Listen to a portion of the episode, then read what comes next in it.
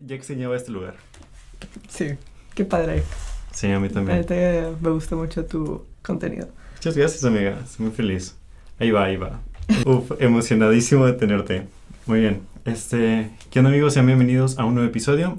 Este, en esta ocasión me acompaña, bueno, de nuevo estamos aquí en la Baticueva y me acompaña Susie, Susie Scott, alias Center.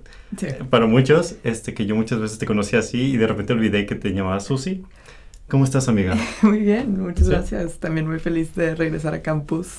A campus. ¿Ahorita Sí. estás en qué haces? Estoy llevando una semana tech y servicio social que es en línea. Entonces la semana tech es presencial, pero somos un grupo de ocho personas. Ok. Entonces está muy tranquilo, la verdad, muy ¿Y- cómodo. ¿Y de qué es la Semana Tech? Es la de género, violencia y justicia social. Género, violencia y justicia social. Se va más como por, la- por el lado de problemática, supongo. Sí, y vemos muchos temas de equidad de género. Estamos viendo violencia digital, por ejemplo, y también sexualidad, que está muy interesante. Y es la primera vez que veo esos temas como de manera académica y sin el bias religioso, por decirlo Ajá. así. ¿Y cómo, cómo- o sea, lo de sexualidad, ¿qué- ¿qué les están diciendo? O lo de violencia digital. Dijiste eso, ¿no? Violencia digital. Entonces, los dos temas eh, van relacionados con el tema como de este el acomodo o el esquema patriarcal. Ok. ¿no? O sea, todas las personas actuamos porque estos sistemas que ya están hechos en el gobierno, en redes sociales, este, y hasta en cómo se enseña y se practica la sexualidad, pues están impuestos por hombres, o Ujú. estuvieron impuestos por hombres en su momento también. Entonces, de la sexualidad, yo creo que muy valioso. Hemos visto qué estigmas tenemos nosotros de educación primaria, secundaria, prepa, que pues como estamos en un esquema y un como lugar de educación privilegiada, pues obviamente también se nos dio como un tipo de educación muy específica antes de entrar a la universidad. Entonces hay una gran ca- cantidad de gente que estuvo en escuelas religiosas, este, en internados. muchos. De hecho, acabo de descubrir que una amiga que estuvo en una escuela religiosa de aquí de Monterrey, una de sus clases era enseñarles a barrer. Ajá. Wow. Sí, exactamente. Y yo de que, jaja, ¿es broma o no? Porque dije, no puedes, no puede ser que te enseñen, creo que es de la, no sé si, de las que separan, no sé si te acuerdas, eh, separan hombres y mujeres. Sí. Bueno, esa me dijo de que ahí en la, en la de mujeres había una clase en donde les enseñaban a barrer. Ay, no. Y yo, ok, no está tan cool. No, está padre. Ajá. Este, Pero yo pensé que en la universidad me dije, ¿cómo puede existir ese sí, pensamiento? claro. O, Y, y, pues, o sea, porque es algo que hasta te enseñan que es como una, como un estereotipo pasado, ¿no? Y, pero realmente son cosas que se siguen aplicando. sí. En el tema de sexualidad estamos viendo qué se considera sexualidad, entre comillas, buena y sexualidad mala, desde este prejuicio que traemos como educacional, familiar, cultural, este, y cuáles son las prácticas que realmente benefician una relación, un verdadero desarrollo como sexual integral Ok. como es la enseñanza del consentimiento, este, de la educación sexual para la salud, o sea, que, o sea, cómo te puedes proteger, qué temas involucran la salud de la mujer. Supongo que también un tema recurrente puede ser de que lo del porno, de que como esta parte, o sea, es parte de nuestra cultura y Ujú. cómo afecta realmente todo lo que es la sexualidad y las relaciones. Sí, y la parte de violencia digital es eso específicamente, ¿no? Que es porno venganza, este, cómo surgió la ley Olimpia, la de protección a tus imágenes, datos y fotos íntimas. Eso salió el año pasado, bueno, la aprobaron el año pasado, según sí, recuerdo. sí, el año pasado creo que fue el primer caso eh, como ya llevado a... a- A corte, por así decirlo. sí, Ajá. es que no, no estoy segura Yo que... tampoco. Nada ciencias sociales aquí. Pero, o sea que ya alguien está sirviendo una sentencia por esa ley, Ok. que fue en Coahuila. ¿Te acuerdas? O sea, ¿sabes más o menos de qué va la ley? Sé que es de no, o sea, de no divulgación de datos privados, ¿no? Más o menos. ¿Sí? Sí. A ver. Me tocó este, ver hoy precisamente el caso de, de Olimpia. De cómo surge su caso y qué es lo que ella tiene que hacer como para llevar a cabo la ley. ¿Y, y por qué? O sea, Olimpia es porque la... eh, se, se llamaba Olimpia, ¿no? Por- ¿Pero por qué fue tan sonado? Porque, porque esto pasa muy seguido.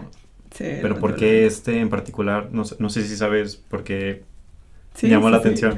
Estuvo, o sea, fue como un movimiento muy grande que empezó porque ella, siendo de un pueblo como muy chiquito, muy pequeño en Puebla, este, graba un video con su novio y de la nada le empiezan a avisar sus amigas y sus familiares de que tipo, está tu video en línea. O sea, ella no sabiendo que su novio lo había divulgado, que se había como esparcido por redes sociales, que en Facebook, que en, y pues que agarraron como muchos datos personales de ella y em, conjuntaron todo para hacerlo un tema como de violencia, ¿no? Ella no sabía ni que era violencia, ni que era culpa de alguien más y pues como todo, como todo en este sistema, este, estaba muy hacia la culpa de la mm. mujer. Entonces es tu culpa porque tú decidiste como participar en el placer y grabarlo, entonces pues ya te fregas, ¿no? Entonces es todo un proceso en donde no quiere salir de su casa, se intenta suicidar varias veces, como que en el lapso de dos años. Su familia como que todavía no entiende qué está pasando, piensan que nomás cortó con su novio cuando realmente está en su casa encerrada porque siente que si sale, pues tipo la van a ver y la van a juzgar y le van a hacer comentarios y hasta sale en el periódico como local, municipal. Entonces... ¿E-, ¿Expusieron así de que el video o algo así? O sea, decía, eh, ella era charamusca, de las que andan a caballo, con como vestimenta tradicional, y era el headline algo como... Mm, como jovencita premiada de Puebla quemada en redes sociales y como screenshots del video. Está bien loco cómo funcionan las redes sociales y cómo o sea, tienen, hacen que la culpa recaiga en la mujer o, cómo incriminan a la mujer y no al sistema o al hombre o al agresor. Entonces, o sea, ella ve ese periódico una vez que sale tipo a una tienda y se vuelve a meter a su casa de que nunca más quiero. Entonces te cuenta la historia de cómo se va poquito a poquito dando cuenta y leyendo de que pues, realmente no es su culpa. Se acerca a como que el gobierno local, policías municipales y todo, y tipo, pues esto fue un acto de violencia, no es mi culpa porque yo no difundí el video. Le preguntan tipo, a ver el video. Y cuando se lo enseña al policía que tiene su caso, él llama a todas las personas que están ahí en la oficina para que lo vean y cuenta cómo es la primera vez que ve que alguien más está viendo el video con ella presente. Que una cosa era tipo ver los comentarios en Facebook o en las redes o así y que las caras de morbo de las personas que lo estaban viendo fue tipo algo que nunca iba a olvidar. Y cuando le dijeron... ¿Cuántos años tiene? Es que yo, yo no, realmente no sé... En ese momento creo que tenía tipo 20, quiero decir, porque el, uno de los temas como más grandes en el caso es que no se podía considerar pornografía infantil. O sea, ya de mayor de edad, consentimiento y todo, pero, o sea, no había ninguna, este, como mandato, ley, estructura que pudiera ponerle una penalización a la persona que compartió su video. Entonces, esa es como la lucha principal, de que, podemos hacer para que sí exista algo que repercuta en la persona que comparte, que pueda iniciar una investigación si yo no sé quién compartió mis cosas y que se pueda sancionar y llevar a justicia.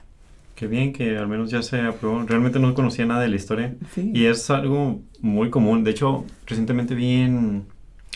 No me acuerdo si fue en AJ Plus o algo así, que venían Estás sonriendo, pero te voy a decir algún tema que no está tan... O sea, o sea, dice que en Telegram era parte... O sea, había grupos, ya ves que puedes en Telegram hacer grupos de miles de personas y ahí comparten de qué packs y cosas que obviamente no tienen consentimiento. Y explica cómo, pues, los mismos, o sea, las mismas personas fomentan esto, tanto amigos de que, ah, mira, métete acá, o pues se refuerza la este sistema patriarcal y todas estas costumbres malas. Claro. Y qué bien que se aprobó esto de la ley Olimpia, porque sí. Bueno, esperamos que también algo que algo más que decir acerca de esto. Este, pues sí, ya está activa en, en Nuevo León. Okay, Entonces, para cualquier persona. ¿Solo es en Nuevo León o todo? No, ya, o sea, empezó en Puebla y se fue como ampliando. Ah, a mí me tocó escuchar una historia de una chava que hizo como eh, un poco de esa lucha en Yucatán hace como tres años aquí en el TEC cubriendo un evento. Este, pero ese era un poco más de porno venganza y este incluye aún si fue con consentimiento porque no está en tu consentimiento sacarlo como que, que todo el mundo vea lo que estás haciendo, ¿no? Sí. Entonces eh, sirve para cualquier persona y puedes abrir un caso como con palabra como simplemente de que hey, me pasó esto y ya se abre una investigación. ¿Y sabes aquí en Nuevo León dónde se puede reportar por si acaso alguien quiere? Según yo, el Instituto de la Mujer eh, y las organizaciones que lo rodean, tipo Puerto Violeta, este, Mujer 21 y así, tienen como toda la información porque son muchos de los grupos como activistas locales que han Okay. impulsado. Oye, y ya nomás que estamos en este tema de, de la mujer, vi que estás en el grupo de Gear Up, no sé cuál sea tu jerarquía ahí o qué tanto estés influida, o sea, Ok. estés dentro. ¿Cuál fue tus principales razones por las cuales te motivó a entrar en, a este grupo? O, ajá, o qué has hecho, qué has visto desde esta perspectiva, porque es muy diferente estar desde afuera a ya estar inmerso en las problemáticas e investigar. Claro. ¿Cuál ha sido tu experiencia, amiga? Este, mi primera experiencia fue- con Girl Up fue en prepa. Ok. porque una, o sea, se abrió el primer grupo de Girl Up en Prepas Tech en Garza Sada y yo tenía conocidas que estaban en ese grupo y empezaron a hacer cosas geniales que ver con cómo impulsar la ciencia y la investigación y el activismo y así, y tenían un proyecto con Disney eh, y principalmente Girl Up trabaja con jóvenes y niñas, ¿no? Ujú. Este, y pues en campus es algo con lo que he estado intentando como involucrarme mucho más porque pues obviamente es algo que me interesa y que me incumbe, ¿no? O sea, porque no estar en tu propio lado y en tu propio equipo. Exacto. Este, sí, que se me hace muy importante. Y estuve el último año en el Foro de Mujeres Líderes de México. Estuvo muy padre, o sea, Sí. como que nunca había estado tan cerca de mujeres que han hecho como reformas que nos benefician a todas y senadoras y investigadoras. Y quiero pensar que es un sentimiento muy chingón de estar rodeada de puras mujeres que además se apoyan entre sí. Y... Claro, si, si fue algo así tipo Starstruck, yo de que Marcela. ¿Tú fuiste por casualidad a la marcha del, no sé si fue 8 de marzo o algo así, cuando, o sea, fue que masiva aquí en... ¿sí en la macroplaza, sí. Estuvo masiva y realmente, bueno, yo al menos veía las imágenes y dije, wow, o sea, es algo muy grande, se, siente- Sí. se debe ver un sentimiento muy, muy padre dentro de... Sí, he estado, eh, me he intentado como involucrar lo más posible y específicamente, ah bueno, después de esta experiencia me metí a trabajar en el lab y llevaba un proyecto que tiene que ver con espacios designados para mujeres o que inviten a mujeres a participar en programación competitiva, o sea, en hackatones, eh, ideatones y concursos de programación. Que a ti te guste, ¿no? Programar. Sí, o sea, sí, me gusta, Ajá. me gusta mucho este tema como de colaboración digital en, en general.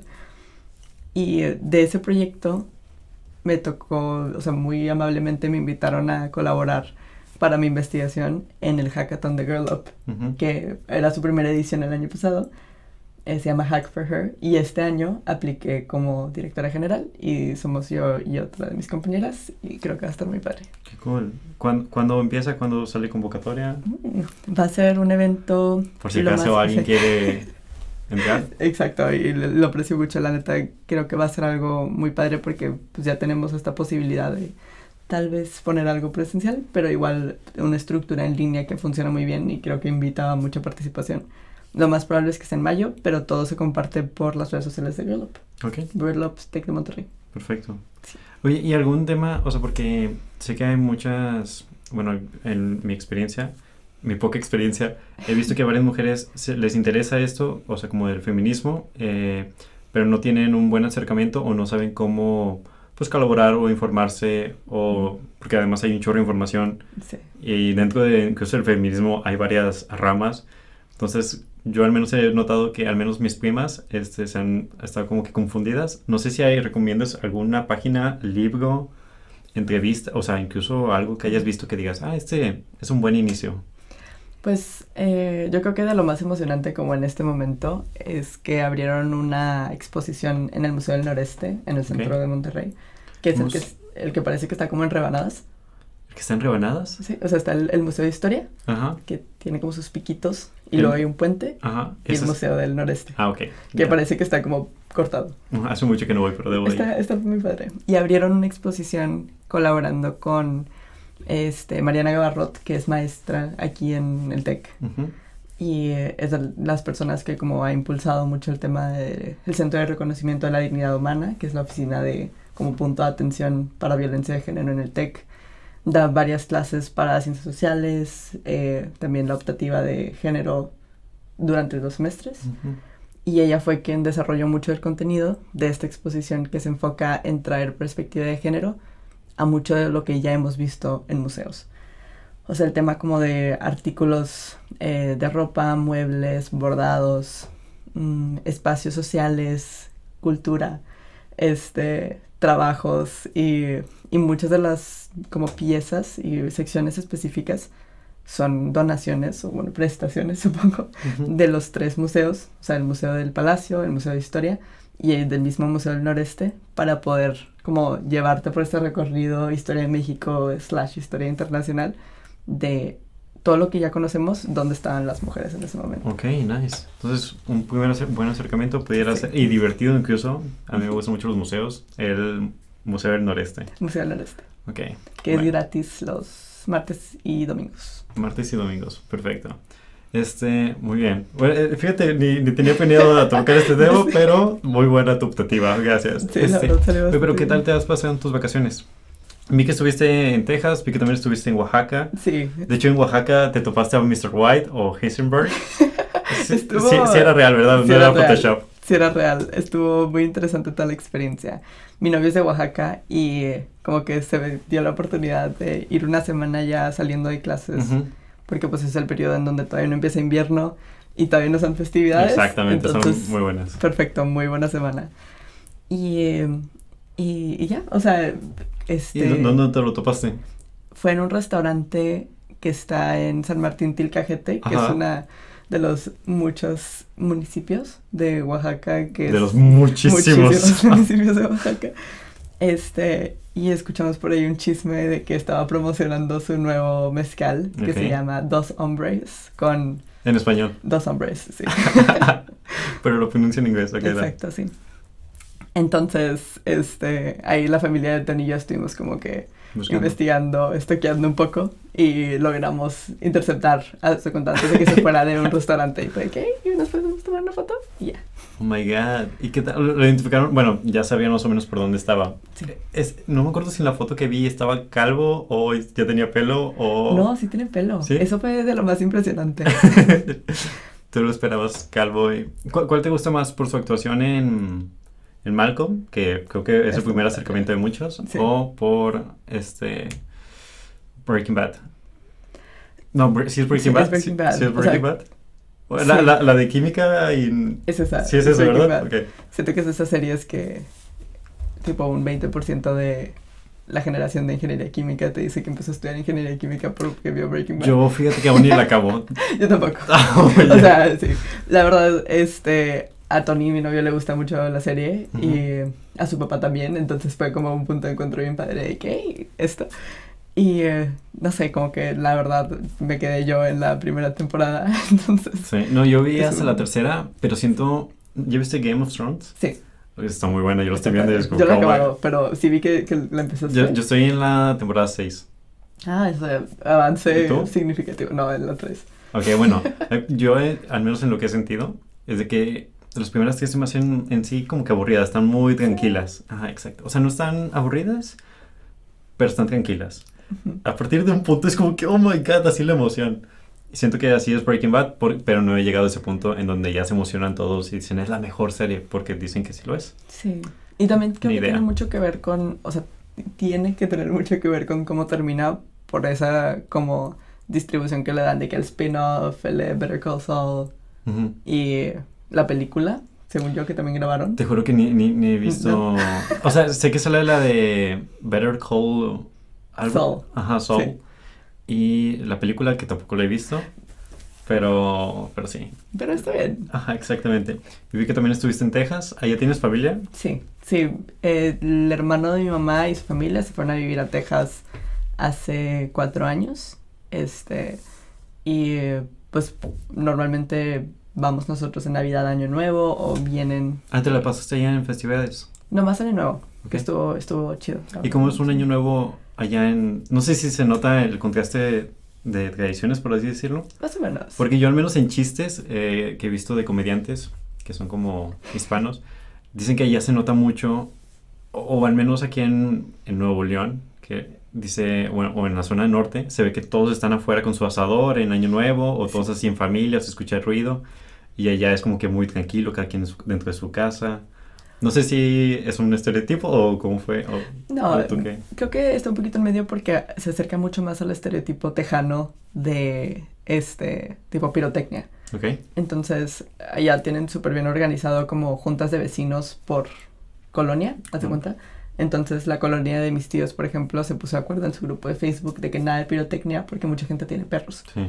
Entonces, lo que nos tocó es que desde su casa se ven tipo ranchos porque viven en Texas, pero te queda una hora de cualquier ciudad. Ok. Entonces, viven parejas recién casadas o personas jubiladas. Mm. Entonces, pues, de que puro viejito con el rancho, ¿no?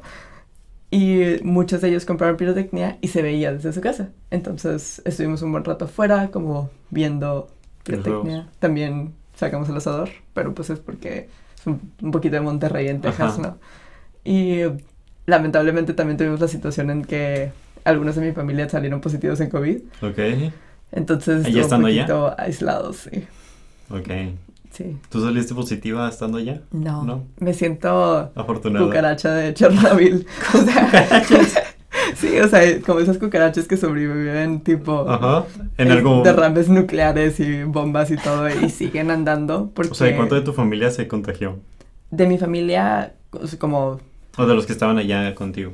Porque vi que Éramos- también están como con primos, ¿no? sí, sí, sí, o sea, de las dos familias en total somos 10 Ujú. y se contagiaron mi papá ya llegando a Monterrey mis dos hermanas y de su familia se contagiaron dos de mis primas. Ok. Entonces, como que Entonces, significativo, Ajá. pero... No, como quiera librarse de... O sea, tú estás... Sí. Es, ya es ventaja. Sí, o sea, sí, fue algo súper extraño como mi mamá y yo salir negativas porque pues toda la experiencia de regresar en carro, o sea, porque para cuidarnos lo más posible estábamos todos trayendo cubrebocas, de que no nos paramos en ningún lugar, nomás estoqueamos todo el carro con comida y directo a Monterrey. O sea, ya ni pasos por oficinas ni nada, nomás de regreso. Entonces sí estuvo como, o sea, después de que unas 12 horas de camino, que ninguna, o sea, mi mamá y yo no hubiéramos salido positivas, estuvo genial. Súper. Y ya vamos tres pruebas negativas seguidas, entonces vamos muy bien. ventaja, a mí tampoco me ha dado, espero sigamos así en racha. ¿A ti tampoco? ¿No? ¿En serio? ¿En serio? Por un momento pensé que sí. Es que de repente hay varios amigos que sí les da y yo, sé. oh my god. Sí, de repente sí da culo, pero bueno. Esperemos no nos haya dado. Este, oye, vi que también con, no sé, ya estando en Texas o aquí en tu casa, hiciste de que varios all night, que los llamas, o sea, como que lees libros toda la noche. Sí. Y, y- y- y vi que también que te juntabas con tus primos como que un día de que fin de semana de leer libros. No sé si me confundí o si era así. Más o menos. Este, tengo un grupillo de amigos en donde organizamos el año pasado, creo que fue en noviembre, un readathon. Que como, o sea, el thon de cualquier evento es como maratón. Entonces en nuestro caso dijimos, vamos a hacer aproximadamente 20 horas disponibles para leer. O sea, ya si lees o no En un fin de semana. en un fin de semana. Y era fin de semana largo, según yo, porque era tipo Ujú. semana tech o algo así. Este, entonces, ya, una amiga mía pu- puso casa porque no estaban sus papás y pues, podíamos estar ahí sin problema. Designamos cuartos de que yo me duermo aquí o acá. Y empezamos a leer. Entonces, además de eso, hicimos como un pequeño menú y nos turnamos de que vamos a cocinar esto. Ah, ok, yo de que menú de libros. No, no, no. Pero, pues sí estuvo padre. En esa experiencia, por ejemplo, había gente que tenía tarea. Entonces, en vez de estar leyendo con los demás, pues estás haciendo tu tarea y luego ya lees o lo que sea. En esa terminé uno y medio. Igual fueron realmente como 12 horas y luego me tuve que parar temprano y venir al TEC a una junta y luego regresar. Ok. Pero bueno, muchos complicados. Y esta última vez que hice el, el virathon, el virathon, el como maratón, fue accidental, 100%. El All Night que leíste dos libros. Leí dos libros. Sí, fue uno, el de un husband o algo así, ¿no? No sé Sí, si es sí. eh, la noche Se que te refieres. llama, sí, se llama The Seven Husbands. Sí, aquí lo tengo, dice Gracias. The Seven Husbands. Of y, Evelyn y Hugo. dice el, el autor o algo así. sí, Evelyn Hugo es como la, bueno, no principal, pero sí el como sujeto del, del libro.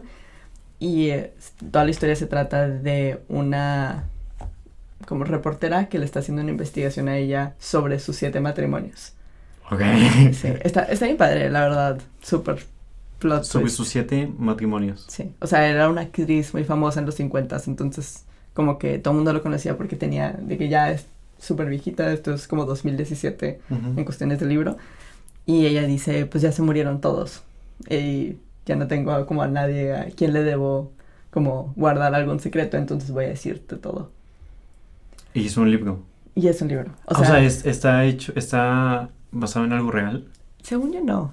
Bueno, hay algo de ficción, pero O sea, bueno, no sé, porque si no estaría muy interesante. Estaría muy interesante. Sería como un chisme muy bueno. Pero como que siento que si sí fuera algo real, me sentiría muy mal no sabiendo que es alguien real, ¿sabes? O sea, que ya ah, lo ok, ves ok, que ok, sí exacto, existe, entiendo. Y como no he visto ninguna de esas películas, o sea, realmente no, no creo. Había como nombres muy específicos de películas que siento que si fueran tan populares sabríamos. Ujú. Este, Yo quién sabe. pero ese sentimiento, o sea, acabé uno que estaba leyendo que se llama Outline. Ajá, Es de ¿qué es Rachel? Cusk Ajá. y se me hizo un increíble libro, primer libro del año. De hecho, lo describiste como algo que se lee delicioso. Exacto. No, realmente sí. O sea, la, la historia per se no tiene muchísima sustancia, o sea, que pasan muchísimas cosas en el plot, pero la escritura que tiene y como que la definición que le da a tipo los colores y cómo se siente el clima y el agua y lo que sea, porque O además sea, es toda la descripción de... está genial, increíble. Eso, eso realmente sí es un talento. Sí. O sea, que te puedan describir, ya sea con palabras o con voz, cómo está algo, es como que wow. O sea, y luego te lo imaginas todo muy cool. Sí, está muy padre. Y se supone que es una Se agradece. trilogía. Entonces, esperemos luego Ah. ¿no ha salido? O sea, ¿ya salieron? No han salido los Ya otros? salieron, ya salieron los otros dos. Nomás falta Entonces- comprarlos. Pero fa- pronto. Sí. Este, oye, también vi que le...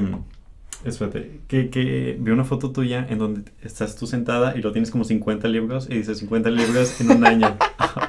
Esa es de 2015. Sí, 2015. Entonces, Pero y luego he visto varias fotos que subes como de, le- de leer, que tienes como que varias librerías, o sea, bueno, eh, estanterías. Eh, ¿Cuál es tu relación con los libros, amiga? Uy, sí estuvo. estuvo Porque fuerte. 50 libros, yo no... Creo que sí, 50 libros, los, no, 25 son los que yo he leído, en serio, yo he leído muy pocos. Hasta hace poco ya quiero como que tomar ese hábito de leer. Sí, y me gustó mucho el que hiciste de cómo robar como un artista. Ajá. Se me hizo bien padre, como que el. Sí, me, me gusta mucho ese... Luego te lo peso, está muy bueno. Ok. Este, pero sí, cuéntame cuál es tu relación con los libros, cómo nació ese amor, este, en tu familia acostumbran leer, porque siento que también tiene mucho que ver. Pues creo que todo como que empieza a- como 2010. Este. Como que mi, mi hobby principal era hacer deporte. Y era tipo deporte de que te quedas después de la escuela y haces de que básquet. O sea, cosas así que realmente no es tipo tu profesión o tu hobby. talento. sí. Y eh, en algún punto, no sé si fue por mi mamá o mis tías o así, como que me empezaron a comprar libros. Y eran libros de Susan Colanti o de The Babysitters Club y así, que son como Ujú. muy populares en tipo K12, que es hasta los 12 años o el grado número 12. Y de ahí explotó. O sea, en serio leía demasiado. y, o sea, yo creo que hasta los 16 que entré a prepa, fue cuando leía tipo 35, 40 y en 2015 leí 50 libros. Y fue... ¿Es lo máximo que has llegado por Sí, año? por año. Ok. Y de ahí vamos en retroceso, ¿verdad? Pero, o sea, fue una experiencia como increíble de que era un, una meta gigante para mí de que leer los 50 libros, pero pues es leer aproximadamente 4 por mes. Entonces sí era demasiado. O sea, me acuerdo cuando acabé el primero ese año, fue una colección que ahorita es mi, mi colección favorita, este, de Douglas Adams, que se llama The Ultimate Hitchhiker's Hi- Guide to the Galaxy, que son cinco libros en uno. Y acabé los cinco. y ¿Cinco era- libros en uno? O sea, son cinco historias, pero en un librote Ok, grandote. ok. Y los acabé y pues seguía siendo enero. Porque Y- no son libritos así, o No, sea... no, son, son libros. Son novelitas. Este. Que, que vi que como que tenías varias como trilogías o de varias novelas. Sí, Ajá. sí, sí, sí. Y ahí, o sea, cuando acabé esas, esos cinco y seguía siendo como enero, dije que bueno, vamos a ver cuántos puedo leer este año, ¿no? Y llegué a 50. Y este último año, por ejemplo, leí 25. Ok. Este, o sea, creo que desde 2005, 2005, 2015 han sido de que 20, 30, 24, 30. Por ahí, por ahí, está bien, sí, está bien. como que... Ya es ganancia leer más de 10. No, sí, pero pues antes me los devoraba y como que ese sentimiento de tener que quedarme toda la noche por, por lo ah, sí, bueno era así como tipo una... De que te ponías toda la noche con tu lamparita. O sea, y estaba genial, pero porque me gustaba mucho la historia, ¿no? Y creo que eso fue de lo más val- valioso eh, en este último que me aventé en una noche, Ujú. porque llevaba mucho tiempo sin que un libro fuera de que tan bueno que realmente no me puedo dormir. Lo Y tú sí lo puedes decir, o sea, de que he leído tantos y este es bueno.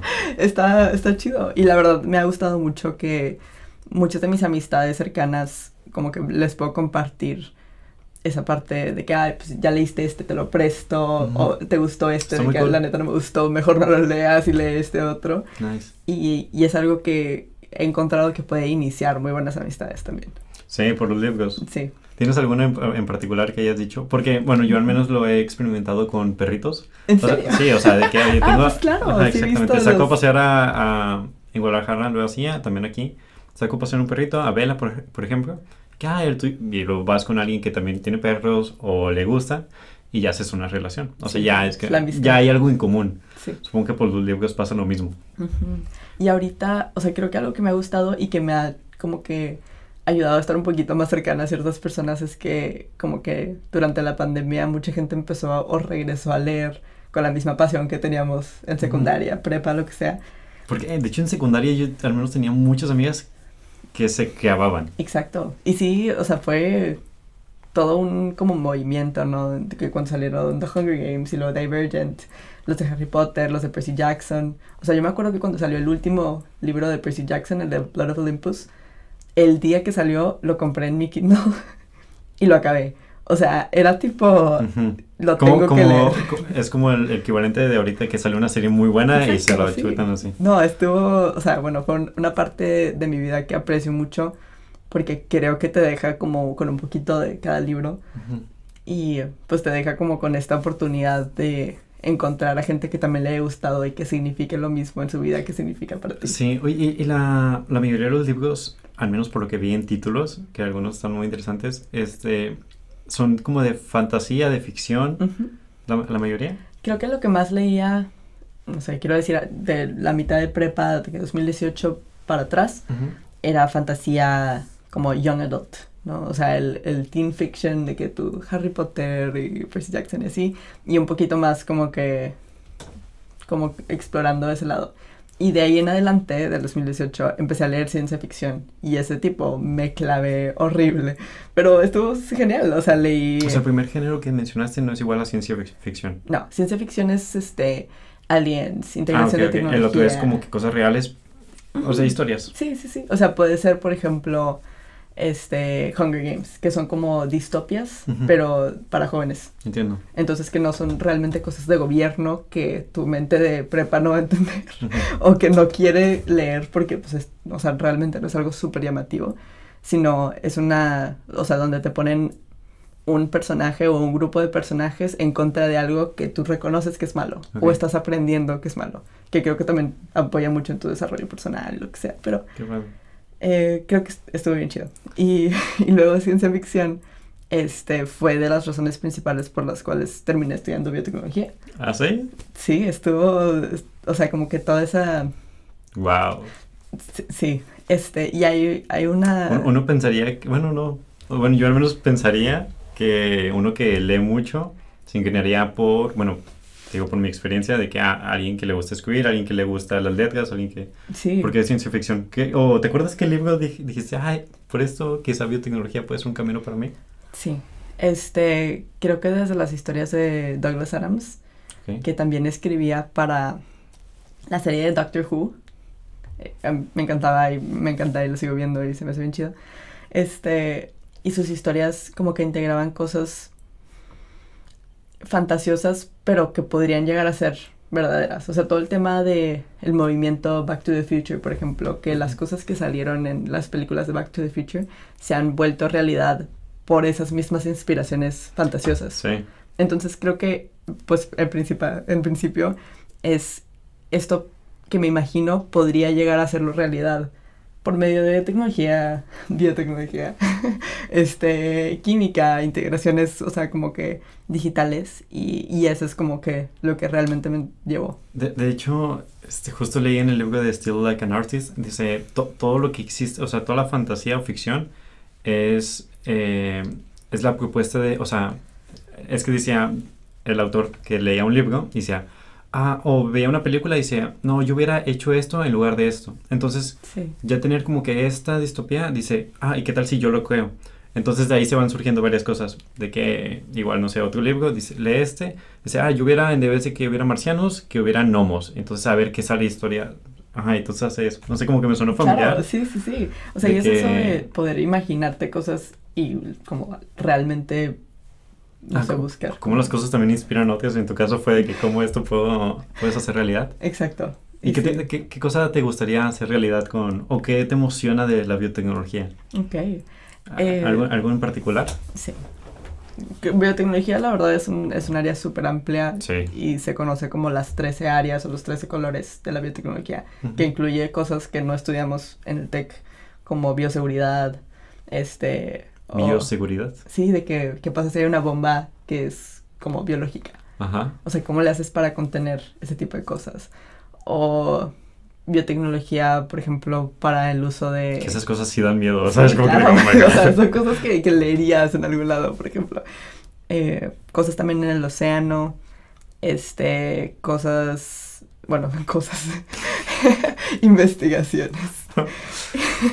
investigaciones en nuevas comidas o cómo vamos a cambiar todo el esquema de lo que tenemos que comer por lo que podemos producir este, investigación genética, genómica y que, que realmente puede salir de nuestro cuerpo. Lo que más me emociona, o sea, y como que mi especialización a futuro, esperemos, es la astrobiología.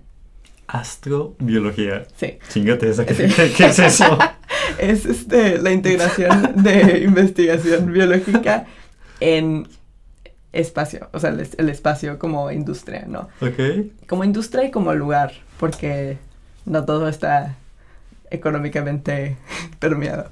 Pero, o sea, por ejemplo, las plantas que se han logrado llevar al espacio y a la estación espacial internacional y cosas así, eh, pues obviamente tienen como ciertas proteínas que les permiten hacer cosas, ¿no? Ok. De que proteínas, eh, enzimas que incitan a que crezca más el tallo porque no le llega el sol o que crezcan más las como Sí, todo es extremidades como modificación planta. para que se adapten al, al sistema. Exacto. Y mucho de eso es cómo le haces para que crezcan las raíces para abajo y la planta para arriba. Y cómo haces eso cuando estás en el espacio y no hay un abajo o arriba. Ok. Sí, está súper loco. Y mucho de eso está ligado por el sol, pero ahí tampoco tiene sol. Sí, sí, no lo había pensado. Eso, Porque si los dos crecieran para el mismo lado, que tienes tus raíces y ¿Y tienes eso, tu planta, eso dónde lo viste? O sea, por películas, por... No, no, no. eh, eh, la verdad estaba investigando bastante. ¿Sí? Sí, porque como no es una especialización que tiene el TEC, estoy buscando dónde hacerla. Está, está difícil. ¿Y por dónde? Aquí en Texas está lo de... Lo de la NASA. No sé si hay específica...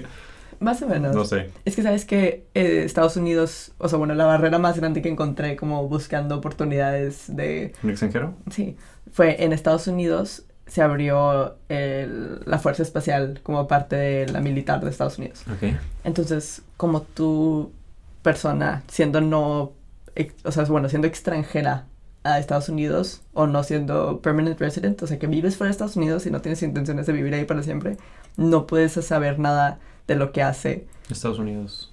el Ajá. gobierno como que en la parte militar. Entonces cualquier programa que tenga que ver con empresas espaciales, por ejemplo, puede que nomás produzcan las cosas que luego llenan a la NASA o tecnologías espaciales o lo que sea, está protegido por Ok. la militar. Entonces, Hay una gran barrera ahí. muy grande. Ok, muy, pero muy bueno, espere- esperemos...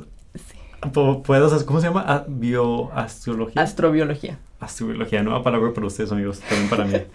Pero es que también quería retomar, este, te digo, en, en este libro de Still Like an Artist, menciona que, bueno, más, más bien me dio la curiosidad porque has leído tanto, que no sé si te- tienes esta necesidad de crear algo tuyo, porque sí, yo al menos que, que consumo tanto es como que ah, lo tengo que, una forma de escupir esto, lo que he consumido, una forma ha sido el que el podcast o los escritos que hago. Sí. No sé si tú al consumir tantos libros y tantas historias y tanta ficción, no sé si tienes algún impulso de crear algo, de hacer algún libro, escribir, no sé si lo expresas. Fíjate que acabo de escuchar una canción que empieza con, con eso, Ajá. que es este del nuevo álbum de Mitski, Ok. que es este yo lloro al principio de todas las películas porque quis, o sea, porque pensé que estaría creando algo yo también. Ok. Yo, yo pensé, primero pensé que estabas diciendo algo tuyo Ah, y no. yo dije, ¿por qué, por qué lloras? no, o sea, esa es la lyric y, y Yo, yo, yo lloro al inicio de cada película porque pensé que yo también iba a estar creando. sí, de que haciendo algo. Y como que la canción se, se llama Working for the Knife y se trata como de sacrificar tu vida por como las cosas que se te ponen enfrente y tienes que luchar contra, ¿no? Bueno, al menos eso es lo que yo lo veo, acaba de salir, entonces, don't quote me. Ajá. Pero me gusta mucho lo que dices porque creo que es esa como necesidad de sacar algo cuando ves que todo el mundo está sacando algo en este momento. Y es algo que creo que en nuestra generación muy en específico, como pre-pandemia y viendo que mucha gente como explotó sus mini negocios, libros, escritos, podcasts en la pandemia también Los es como, "Ey, TikTokers. ¿Cómo? Claro, tipo, porque yo no he hecho nada. Y creo que es un miedo como muy grande. Ok. Este, y me gusta mucho crear contenido digital, o sea, es algo que también he podido hacer, especialmente como para causas específicas de grupos estudiantiles. Me gusta mucho participar y como que creo que lo que más me ha llamado a sacar algo es el poder colaborar con otras instituciones. O sea, por ejemplo, en el lab me gustaría, y esto lo encontré por medio de leer muchas cosas, me gustaría dedicarle un buen rato a investigar y sacar tipo research papers o investigaciones. O ¿te gustaría hacer eso? La neta sí. Uf, a mí me da mucha hueva. A ver, Pero es que, lo sea, entiendo. Sí, o sea, desde... Sí, no. Yo, yo es, en qué semestre me di cuenta que dije, hombre, yo para esto no sirvo, o sea... Ya tercero. Sí, tercero, cuarto, algo así, Sí. que teníamos que investigar papers o, o la profe dice, ah, busquen tal reactor o algunas especificaciones para este proyecto. Y yo era el último del que, del que encontraba algo en mi equipo, o sea, todos eran como que súper buenos y yo, ay no, me da mucha hueva. Porque además, me, me han platicado esta Mariana Moncada, Sí. que en biotecnología tienen que leer muchos papers y además de que lee mucho a ver si encuentras algo. Ah, eso sí. Ajá, entonces como que este sentimiento tampoco me gusta. Lo siento. Sí, pero, pero qué bien. O sea, cada quien, ¿verdad? Yo no sé hacer un comentario. No sé, o sea, creo que imagínate el poder como que proveer algo que al futuro Jerry que acaba de entrar a ingeniería química en el TEC le serviría, ¿no? Ah, sí, sí. O sea, en definitiva, o sea, no estoy diciendo que no sé. Yo estoy diciendo que yo apesto para eso. No, hombre, está bien. Este. Bueno, quizá no apesto, pero, pero sí, no me gusta. Este, pero algo así más como, ¿no te gustaría en algún punto, incluso, o, o no sé si tienes, mi hermana sueña mucho, entonces ella tiene como un diario de sus sueños. Ay, qué cool. Ajá, exactamente. Y son sueños muy raros, muy específicos.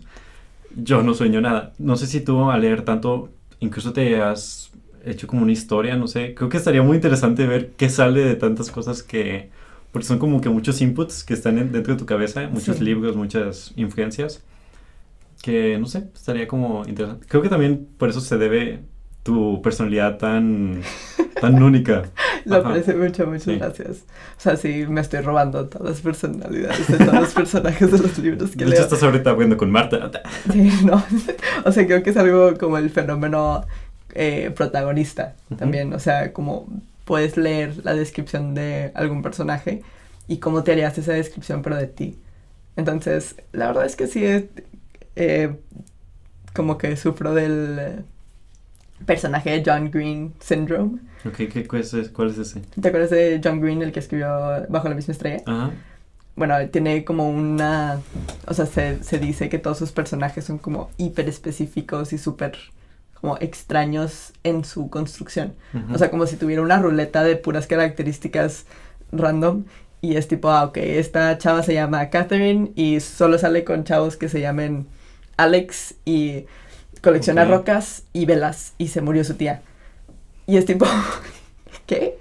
o sea, cosas así que, que si fuera una persona real, qué raro que esas son sus como, no sé, características más grandes. Entonces, creo que sí me he puesto mucho a pensar como cuáles serían las mías y cuáles serían las de los demás. O sea, es como la gente que lee Harry Potter y le gusta mucho que como que siempre te identifica qué casa serías. O sea, creo que de los libros puedes sacar ese tipo de cosas que te ayuda a desarrollarte a ti, aunque el libro no se trate de eso. O sea, ya sea en cómo quiero que las personas me perciban o qué es lo que quiero. Incluso, ¿qué, ¿qué tipo de personalidad me puede ayudar más, no? O sea, no, no sé, al menos Sí. ahorita se me acaba de ocurrir. Lees un, un personaje que está siendo muy carismático en el libro y dices, ah, bueno, pues ¿qué puedo rescatar de esta persona que lo puedo suceder para mí? Claro, no- bueno, no sé, al menos así lo veo. sí. Puede ser. Qué chido.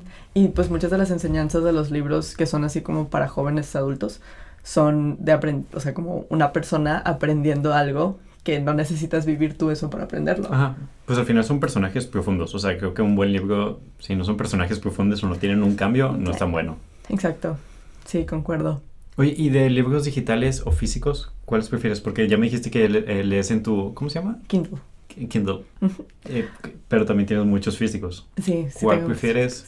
O porque, o sea, porque sé que el Kindle está como que muy dinámico. Además, sé que encuentras todo como que más barato. Ah, eso sí. Sí. Yo, yo he buscado súper libros padre. que he comprado en Amazon y dicen Kindle 20 pesos y lo físico y lo 300. Y yo, oh. Es que, no sé, o sea, yo tengo mi Kindle y me lo regalaron mis papás cuando, cuando cumplí 14. Este, y le he sacado muchísimo provecho al nivel de Este que... Me emocionaste, es uno viejito, ¿no? Ya. Sí, sí es cierto, sí te lo enseñé.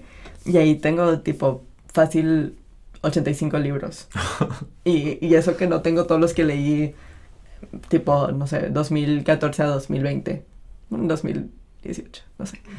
Este, porque lo que, algo que me enseñaron, tipo, varios de mis compañeros del trabajo, fue que mucha gente tiene Kindles como de esa generación, porque puedes subir cualquier artículo, científico o no, al, o sea, lo puedes pasar por medio de USB a tu Kindle. Ah, ok. Entonces, ponle, tienes que leer un paper para una clase y llevas 10 horas en la computadora, lo puedes descargar en el Kindle, que es mucho más, Ya lo conectas. y es más cómodo para la vista, y no es leer en la compu, y pues no pesa. A, a mí no me gusta nada leer una compu. Ya O sea, sé. creo que por eso no he preferido, o sea, también me han pasado libros digitales, Ujú. Pero digo, ay no, o sea, no quiero leer en una compu, me da un chingo de hueva. Además, como que la compu lo relaciono con trabajo, o sea, con Exacto, escuela. Sí. Entonces, de que ya no quiero eso.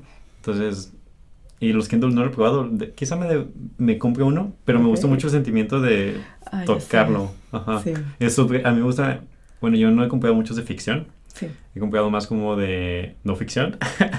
y me gusta mucho subrayar lo que me sirve, poner post-its. eh, ajá. Qué Entonces, como padre. que me gusta ese sentimiento. Sí, la verdad es que, o sea, creo que sí hay un cierto como burnout, no lo quiero decir como exactamente burnout, pero de que ya leíste cuatro o cinco libros en el Kindle y quieres volver a tocar una hoja, o sea, que ya como que realmente no tienes ese sentido o percepción de cuánto llevas. O sea, porque le picas un botón y es tipo, llevas 80%, pero no es lo mismo que ver, me falta nada. exactamente, exactamente, sí es cierto. Eso es lo que sí te saca, pero, o sea, me acuerdo una vez que leí uno hace como 4 o 5 años que, que era tipo 600, pa- 600 páginas y lo leí de que en un día, porque realmente no sabía qué tan grande estaba y tampoco te da miedo porque no lo puedes ver. Exacto. Y sí, Pues siempre, ¿no? Es que uno chiquito, ah, bueno, me, lo, me aviento más. exacto. Qué cool. De hecho, te iba a preguntar justo, eh, ah, me mencionaste algo de que ya no, o sea, que se puede llegar a hartar de la pantalla. Y leí un artículo de creatividad que decía de que get away from, from the screens, aléjate de las pantallas y vuelve a lo analógico, Sí, que es como, pues, las cosas que puedes tocar, las cosas que puedes oler, que, o sea, que existen eh, eh, físicamente.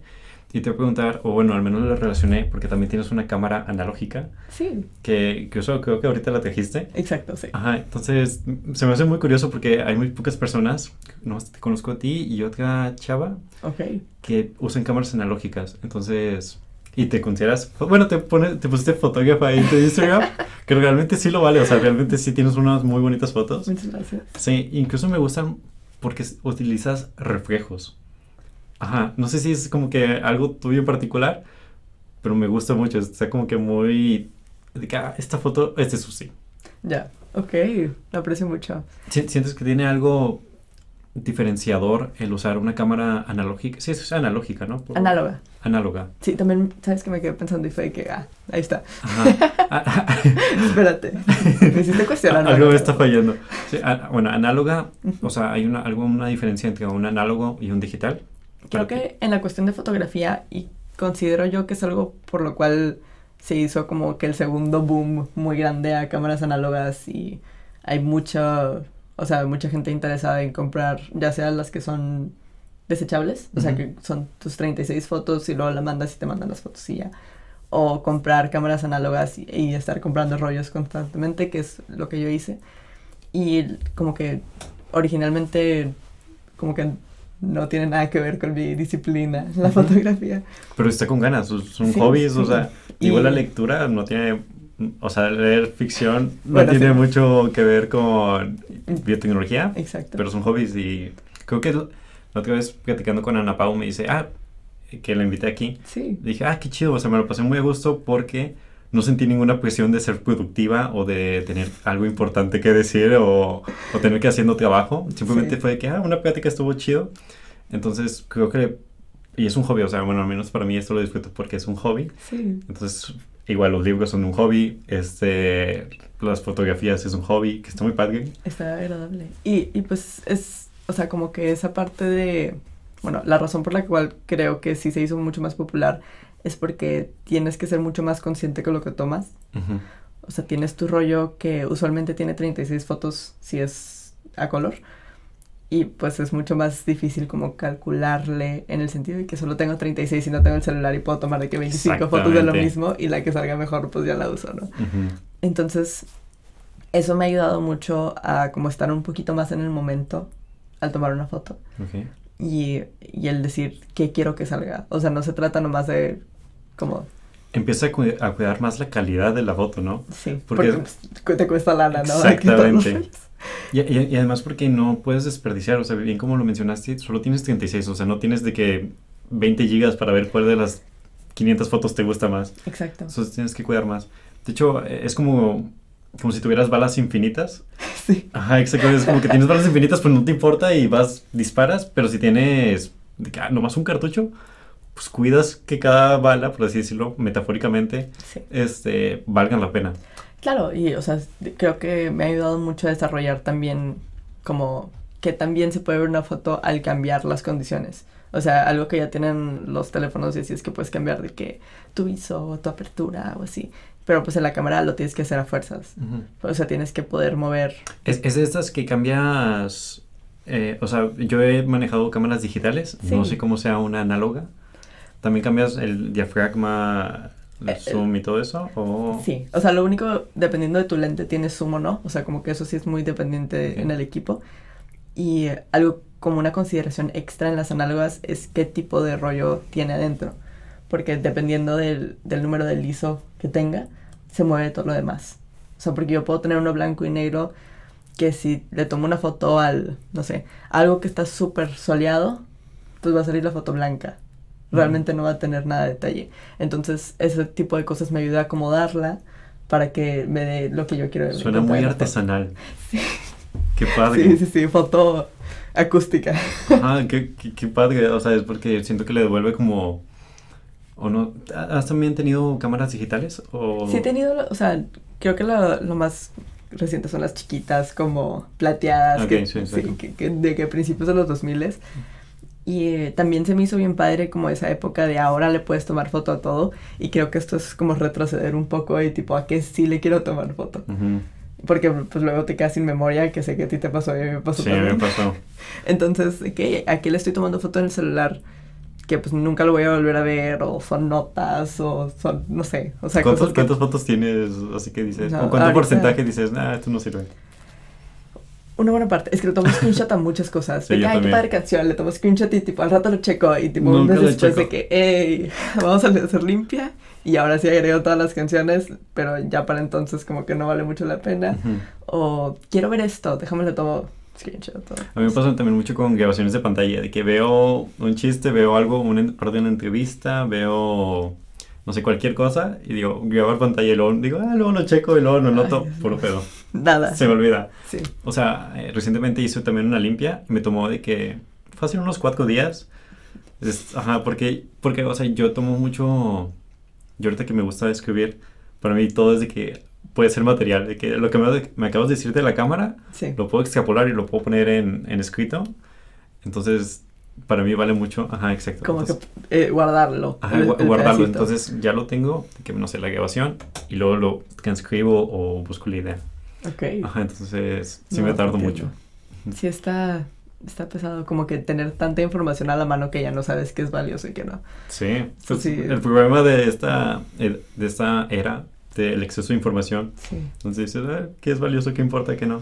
Sí. Este, oye, y te iba, cuando lo imprimes, ¿lo mandas a un lugar a imprimir o tú vas, o, o tú lo haces manual? He estado queriendo aprender y ya encontré de que algunos cursos y también me gustaría preguntar aquí de qué, Sí hay, laboratorio. aquí hay. Sí, sí me dijeron que está cerrado ahorita, entonces empezando el semestre te aviso cómo sale esa parte. Ok, por- porque sí hay, yo eh, he, he escuchado uno que estudió comunicación aquí en el TEC Sí, y antes las cámaras eran así y tenían que ir a un cuarto oscuro, exacto. que no sé mucho el proceso, pero quería ver si tú sabías algo. Más o menos. Es que, ¿sabes que todo, toda esa parte de como desarrollarlas? O sea, la cámara me la regaló mi abuelo hace como seis años. ¿Es, es una cámara vieja? Sí, es una cámara vieja. Según yo, la usó mi papá un rato, o sea, como que la tenía mi abuelo, pero se lo prestó a mi papá y luego como que el hermano de mi papá y así como que se fue rolando un rato. Y tenía yo de que 14, 15 me llegó a mí, saqué un primer rollo, lo fui a desarrollar a la farmacia, de que das el rollo y te regresan un sobre con todas las fotos. Y eran 36 fotos de tipo hojas secas en el parque de la casa de mi abuela. Ah, Y, pues, ok. realmente no sabía cómo que estaba pasando y estaba experimentando con la cámara. Y lo dejé. O sea, como que fue que, ah, qué chido. Tipo, tengo clase. No sé. O sea, fue algo tipo de muy chiquita que realmente no tenía el conocimiento para decir de que esto es algo padre que me gusta hacer. Y fue hasta como 2019 que dije, ok, ¿por qué no? La mandé a arreglar porque no funcionaban ciertas partes de la cámara. Y ya fue como una inversión. Y mi papá, que estuvo, estudió aquí en el TEC, y estaba en la revista del TEC, que se hacían como sus gafetes de staff, iban a todos los eventos y están patrocinados por Malboro y, Ok. o sea, cosas de su momento, Marlboro. supongo. Este, o sea, él me dijo, cuando no podíamos ir al cuarto oscuro aquí en el TEC porque había mucha gente o había clases, lo llevaba a este lugar en el centro. Y resultó que es un lugar que está a tres cuadras de donde yo trabajaba antes. Entonces ahí voy. Nice. Se llama Photolab del Norte. Sí, estaría con ganas que aprendieras. ah, Porque. Y, y qué, chi- qué chido que lo sigas haciendo. O sea, realmente tus fotos. Porque además, no sé si. Porque también sabes un poco de ilustración. O sea, Ujú. como de. No sé si Photoshop o no sé cuál es la palabra. Sí. Pero además le agregas como que la parte de diseño o gráficos. Que también se hace como que muy único. Están muy padres. Este. Escuché el podcast de que te hizo Chelo. ¿En serio? Sí. Eh, ya, ya va para dos años. Ya va para dos años. Sí, pasa muy rápido el tiempo. Entonces sí. Ya en tres meses, dos meses, ya va a ser dos años de pandemia. Qué locura. Ay, sí, qué locura. Este, um, triste. y el tema principal fue workaholic, o sea, como Sí. que adictos al trabajo. ¿Te sigues considerando aún, o más bien cómo has sobrellevado o, o mejorado esa parte? Porque ya detectaron el programa. O sea, bueno, ahí lo discutieron Sí, claramente. Sí. ¿Cómo ha avanzado esa parte con, contigo? Ok, aprecio mucho la pregunta, es una muy buena, este, y creo que es un muy, muy buen momento para responderla porque sí, como que creo que llevé a cabo un proceso de estar participando en demasiadas cosas y luego no Demasiadas. participar en absolutamente nada. Si me dejas, yo me acuerdo que te conocí, creo que por ese mismo post de Chelo, en donde te etiqueta y sales en la foto y luego pone el siguiente slide, todas las cosas que has hecho. Y luego las vi y yo no tenía nada. Y yo, oh my god, estoy valiendo caca. Es que sí, o sea, creo que algo que toqué en ese, eh, en esa plática que tuvimos fue como que de dónde viene la, el ansia por participar. Y en mi caso fue algo que, que a mí me ayudó a sobrellevar muchas cosas como de mi desarrollo personal. O sea, yo me creía alguien que no podía hacer muchas cosas y que, o sea, como que iba muy detrás en la vida. Entonces, como que participar tanto me equipó con un chorro de herramientas y me ayudó, o sea, como que fue una racha de que ya no puedo parar, ¿no? De que pones la caminadora demasiado rápido y estoy como, bueno, ya, o sea, aquí, aquí me tengo que quedar. Y la pandemia fue un alto, quiero decir necesario, o sea, la verdad es que sí agradezco como esa oportunidad de dejar mi cuerpo descansar, Respirar. respirar. Y igual porque como que en mi segunda racha de participación cuando empecé a trabajar, la tuve que dejar por temas de salud también. O sea, sí tenía demasiado estrés encima porque de estar acostumbrada a un ambiente como súper estresante, súper rápido, de que carrera, varios grupos, trabajo, lo que sea. O sea, porque este ritmo lo llevabas, lo empezaste desde preparatoria y luego estabas continuando en carrera. Sí. Pero ahora con más estrés. Exacto, porque, pues, la carrera. La carrera y luego la beca y luego... Sí, sí, o sea, traes todo encima. Y cuando empecé a trabajar, aunque traía menos proyectos extracurriculares, pues sí traía la carrera encima. Además, la pandemia, como que a todo lo que da y trabajando y tener como verme del otro lado de la ciudad, o sea, sí me pegó el tema de estrés, como por primera vez sentí el estrés físicamente. Y eh, me dejó en el hospital y me salí de trabajar. y fue que ya, suficiente. Y o pues sea, tuviste que llegar al hospital para parar. Sí, la verdad sí. Pero no lleguen a eso. No, no lleguen a eso. Aprendan, aprendan de mí. Este, porque pues sí es algo que... ¿En, ¿En, qué momento pudiste decir, paro. O sea, debe haber parado. Este... Porque, por ejemplo, en, en esta plática también que tuve con Ana Paola, sí. ella estaba en competencias de... Patinaje. Patinaje en hielo. Entonces le exigían mucho y mucho. Y aunque estaba lastimada, le decían, oye, pues tómate esto y para que sigas y el, apliques el dolor y sigas y sigas y compitas y compitas. Se chingó el riñón, según recuerdo. A mí me pasó lo mismo. ¿Sí? sí. ¿También por tomar medicamentos o para no, controlar? No, Fue, fue más como eh, reacción como de estrés a los riñones. Qué loco, pues, el cuerpo humano. está, pero pues sí, es tipo, deja de hacer cosas. O sea, tipo, advertencia número uno, salte. Y sí, fue una plática que tuve pues muy intensa con mis papás, de que es algo que me gusta mucho, no me gustaría dejarlo. Y el, el trabajo. El trabajo. Y sí me dijeron, tipo, bueno, ¿quieres dejar de estudiar? Y ahí fue donde fue. Eh, ¿Ese es el trabajo del el arte, del lab? lab. Ah, ok. Sí, que pues me encanta, o sea, me encanta la, la misión del lab, se me hace increíble todo lo que aprendí ahí porque me está ayudando mucho a desarrollarme. Pero eso, más la carrera, la verdad preferí como terminar mi carrera en, en tiempo. Este, como que sí, o sea, y ya enfocarme a algo o llegar mucho más preparada a un espacio como ese que me pueda dar todas las herramientas. Entonces, sí, fue como un... ¿Tuviste una plática interna contigo para ver de qué? Sí. reevaluar. Sí, sí, sí, hablé con, con mi novio, con mis papás, con mis amigos, porque sí, fue algo como crees que estoy mal porque no me lo quiero creer yo, ¿sabes? O sea, como... Porque hay una negación, ¿no? Supongo, bueno... Sí. Sí. sí, muy grande. O sea, como, pues, es algo, es algo que te está desarrollando, o sea, es algo que... que... Y, y, supongo, o sea, estoy, hablando mucho de lo que los otros me han dicho y lo que he leído porque no he llegado a ese punto. pero, pero, pero, supongo que es como una negación y una presión porque eh, una negación de no me está pasando nada, debo seguir continuando porque además como tenemos esta filosofía de tú eres, como lo mencionaste ahí en el podcast, de que entre más haces, más vales. Entonces, y eso se vuelve parte de tu identidad. O sea, ya cuando haces un hábito el trabajar y el estar en muchos proyectos y es formar parte, parte de tanto y trabajar y trabajar y chingarte, chingarte, ya se fue, vuelve un hábito, se vuelve parte de tu identidad. Y dejar esto de lado es como que ah, me quitas algo, ¿no? Quiero pensar. Sí. Y supongo que por ahí empieza la negación. Exacto, claro que sí. Y además con, con, la pandemia, pues mucho de lo que estaba haciendo o quería estar haciendo, o sea, por ejemplo, dejé de entrenar porque pues no había entrenamiento, pues ya no tenía algo como que, te que recaer, claro. Sí, o sea, algo que al final del día, bueno, si me salgo de trabajar... Compense. Exacto, puedo ir a entrenar más días, pues no, porque no hay entrenamiento. Y puedo eh, estar más presente en las juntas, no, porque las juntas son en línea y solo duran esta cantidad de tiempo. Y bueno, puedo estar en la carrera, pero solo tienes esta cantidad de clases que no llevas carga completa. O sea, como que todo me está diciendo tipo, has hecho más antes, porque no estás haciendo más ahorita? Que sí fue... porque además te comparas con el pasado tú. Uy, claro, y, duele. Ajá, yo, yo, yo llegué a... En preparatoria también me metía muchas cosas. Sí. Que voleibol, proyectos, eh, presidente tal, tal. Porque que además quería la beca y quería entrar dentro del TEC. Entonces dije, me tengo que chingar para conseguir esa beca y tal, tal. Lo logré entré a la carrera y dije, a la chingada todo. y dije, me solté, ya tengo lo que tengo. Sí. Este, ahorita nomás queda no reprobar y ya y me relajé un buen. O sea, realmente para mí entrar a la carrera sí fue como un relax. Tú me estás contando que seguiste con ese caminito.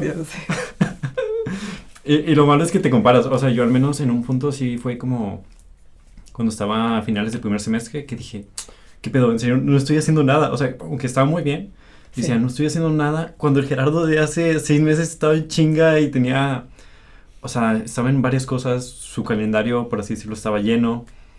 Eh, y logueando y logueando, y ahorita estaba como que muy relajado, y es como que te comparas con la versión anterior. Y te mata. Ajá, te mata. O sea, porque igual estamos como alimentados por la, la teoría de que eres cada vez mejor, ¿no? De que con todo lo que te estás dando, pero no sé, o sea, creo que es esa como estructura que no es al final del día sostenible para tu salud, para tu bienestar económicamente, o sea, como que de todo te está diciendo que, que deberías, pero pues no se puede. Ujú. Y este último año, la verdad sí, me he calmado bastante. Sí, felicidades. Sí, sí, sí, sí, sí. Ok, chido. No, definitivo ha, sido algo de buscar participar en las cosas que realmente me llenen en vez de llenar mi calendario con cosas. Exacto. Que, es un programa que mencionaste, eh, que, que era como un programa de decir no, o decir que, Sí, ajá, de que decías sí por mero compromiso, por simplemente, o porque te categorizaban como alguien muy buena para cierta cosa, entonces dices, ah, bueno, pues sí, entonces yo soy el mejor para organizar, entonces sí acepto organizar estos eventos. exacto. Es un programa con el yes. Sí, pero creo que es algo que la neta sí he trabajado bastante. O sea, sí, sí siento que ahora puedo como designar un poquito más. ¿Algún consejo que te sirvió para eso de decir que sí? Creo que es empezar el año con, o bueno, el año escolar si quieres, eh, con prioridades académicas. Y si algo se interpone en ellas, tipo, hey, esta es mi prioridad, ¿no? O sea, Pero, pero no solo académicas, ¿no? O sea, yo, bueno, yo Ah, al y menos diría ajá, pri- prioridades en general. Incluso yo pusiera las personales antes que las académicas. O sea, pusiera primero lo personal y luego Sí. académico. sí, excelente, excelente. Porque, o sea, creo que otra cosa que, que sí fue un diferenciador muy grande en este último año fue como que si te preguntan qué más vas a hacer en el semestre en alguna entrevista o oportunidad de, de participación, por ejemplo, realmente decir de que no, pues ahorita llevo un bloque súper pesado que sí le quiero dedicar todo. O sea, y ya si no te escogen porque vas a estar ocupado, pues es- sabes que Ujú. alguien más hizo notar que vas a estar ocupado, acéptalo. Y, y siento que recae mucho en definir, o sea, en definir qué, qué tú quieres. O sea, como lo acabas de mencionar, de que "Oye, yo quiero hacer esto. O sea, no, no quiero participar en mil cosas. Esta es mi definición de éxito. No me importa si tú piensas que el más exitoso es el que tiene más proyectos o logros o mejor calificación. Sí. Yo soy exitoso teniendo un 85, viendo Netflix y saliendo con mis amigos de fiesta. Exacto. Ajá, en el patio de Ayala. Entonces, ajá, exacto. O sea, siento que es muy importante el definir qué tú quieres. Bueno, al menos a mí me ha servido así. Sí.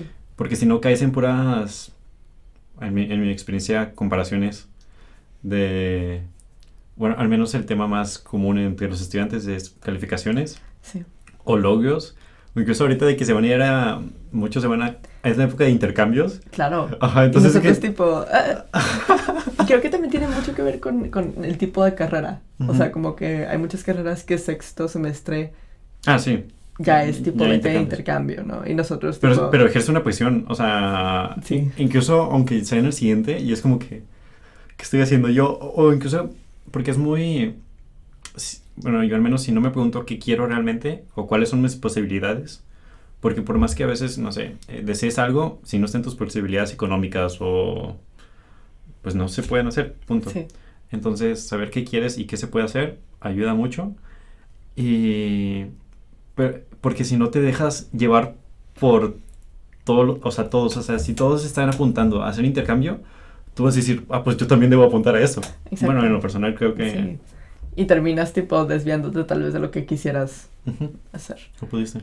Y pues creo que también como que la última cosa que, que sí me ayudó como a, a hacer menos este semestre fue que las cosas que como que sí me animé a hacer y, y o sea, les dediqué mucho tiempo para hacer bien, son cosas que construyen como lo que quisiera para mi futuro. O sea, como no tiene la especialización, el tech, ¿qué puedo hacer para Ok. involucrarme un poco más en cosas especiales, qué puedo hacer para armar un currículum que tenga que ver con investigación especial, que me saque un poquito de, sabes que llevo 10 años participando en grupos estudiantiles que no tienen nada que ver con esto, Exacto. en vez de tener un currículum, llevo, llevo un año y medio trabajando en estas cosas que directamente o construyen comunidad o benefician como a lo que me quisiera dedicar. Ujú.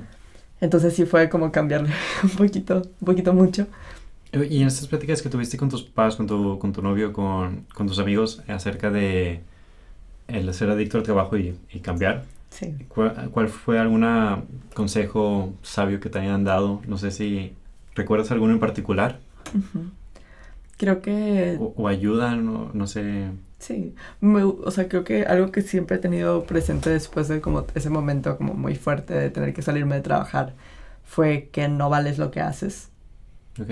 O sea, es, es mucho más de ver a qué te puedes retar que sea nuevo, este, a qué te puedes retar que sea diferente en vez de hacer muchísimo, ¿no?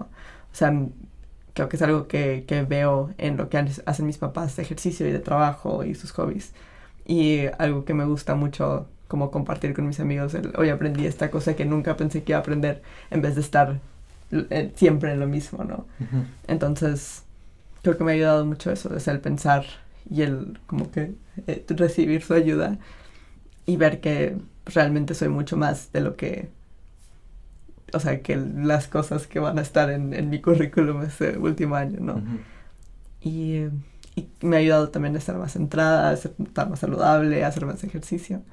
Entonces, la verdad, estoy muy orgullosa. Muy Estoy bien, yo también estoy muy orgullosa, qué feliz. ¿eh? Yay. Bueno amigos, este, última cosa, este, ¿tienes, ¿tienes algún mantra, algún mantra que tú te repitas cuando hay un momento difícil? Sí, ¿Sí? sí, ¿Lo- verdad, lo- sí. ¿Te le gustaría compartir o es más privado? No, no, ¿Sí? sí, es este, algo con lo que me he guiado mucho, creo que es principalmente como personalmente, o sea, fuera de lo académico y Ok. lo participativo profesional, pero es el, no llegué hasta aquí solo para llegar hasta aquí. Y aunque es un poco duro en uno mismo, creo que es más tipo, "Ey, no llegué hasta aquí para, no sé, regresar caminando, ¿qué pasa si regreso tipo trotando si ya corrí todo esto de que Ok. llegar más rápido? Pero, en- pero en el sentido, ¿has visto la típica imagen en donde está alguien cavando y luego alguien desde arriba le dice, no llegaste hasta ahí para parar? O sea, cuando dicen de que el tesoro puede estar ahí o puede faltar. ¿A eso más te, te refieres? Más o menos. O sea, creo que eh, en principio es este. Yo sé que puedo hacer cosas grandes porque conformarme con hacer lo mismo para siempre. Porque Ok. si, si sé que estoy capacitada o puedo llegarme a Pero, pero conocer. ahí- bueno, ahí- quizá yo me confundí, pero ahí entendí como diferente. El- el- la primera cosa entendí como ser persistente o, o incluso hasta terco con tus metas. Y la segunda la entendí como, este, haz cosas diferentes, sí, o sea, como que sé más, ¿no? Creo que la palabra que quiero poner como en medio de las dos es resiliencia. Ok. O sea, en vez de conformarte, en vez de como detenerte, ¿qué puedes hacer para como llegar un poco más lejos? Porque si puedes, o sea, si pudieras. Entonces, ¿por qué no hacerlo? Como que ese... eh, no, te quedar, no quedarte con el what if de no quiero aplicar algo Ajá. porque ¿qué pasa si no me escogen? El tipo no quiero hacer ejercicio hoy porque ¿qué pasa si me canso mucho? O sea, Mm, como que eso es entiendo, ya. porque creo que suelo ca- caer mucho en, en como mis propias excusas de tipo, hoy no, porque hace frío, ¿sabes? O sea, y es tipo, hey, ¿por qué no? ¿Sabes? Soy. sí, ya sé. O sea, sí. Y, y obviamente está súper bien darte y dejarte descansar y darte tus tiempos y todo, pero, o sea, que si puedes hacer muchas cosas muy padres, ¿por qué no aventarte y darte como la oportunidad? Qué chido, sí. Me, me gusta, me gusta. Este, muy, muy buena forma. Eh, no sé si tienes algo que decir. Te dijiste una libreta, no sé si tienes algo más que compartir. Si no, aquí perfecto. Porque Este, nomás agradecerte mucho, se me hace No. bien padre y admiro mucho que le has seguido a esto. Eh, tengo como una, un aprendizaje como muy pequeño, que me acuerdo cuando este, empezó a salir todo el tema de los podcasts, mi papá me dijo de que si un podcast pasa de su séptimo episodio, ya está, o sea, de ahí para adelante, ya es ganancia. desde- o sea, ya como que siempre fallan después, antes del séptimo, Ujú. como que se quedan inconclusos o no le siguen. Entonces, ¿lo hiciste? De hecho, creo que eres el 16.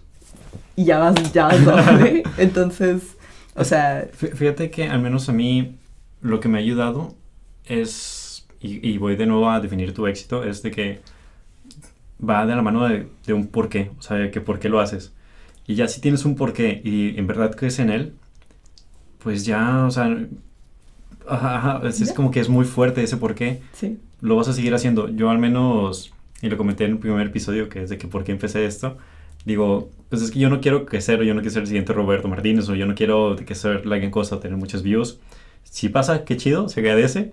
Pero si no, pues estoy muy padre. O sea, estoy platicando uno con una amiga que normalmente batall- batallaríamos para tener esta conversación o, o estoy dando mi review de unos libros o de algún tema. Entonces, como que, no sé, compartir, conocer personas es mi porqué y me gusta. sí, está Entonces, genial. encuentren su porqué de unas cosas y quizá sean más consistentes, no sé, les van a encontrar el, el gusto. Claro, de ahí fluye. Ajá.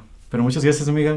Amigos, pues esto ha sido todo. Ella es Susie Scott. Este, y pues nada, muchas gracias. Te quiero mucho, amiga. Gracias por hacerme compañía. Este es el primer episodio con. Bueno, aquí en la Baticueva. Esperemos volver pronto. Y pues nada, chao, chao. ¿Lista? Mira. Ok, una. Una, dos, tres. ¡Oh! Sentía como que el... poco a poco acercándose a mis oídos y yo, hola. Tampoco no sientes como que sales del agua o algo así. Sí. Muchas Y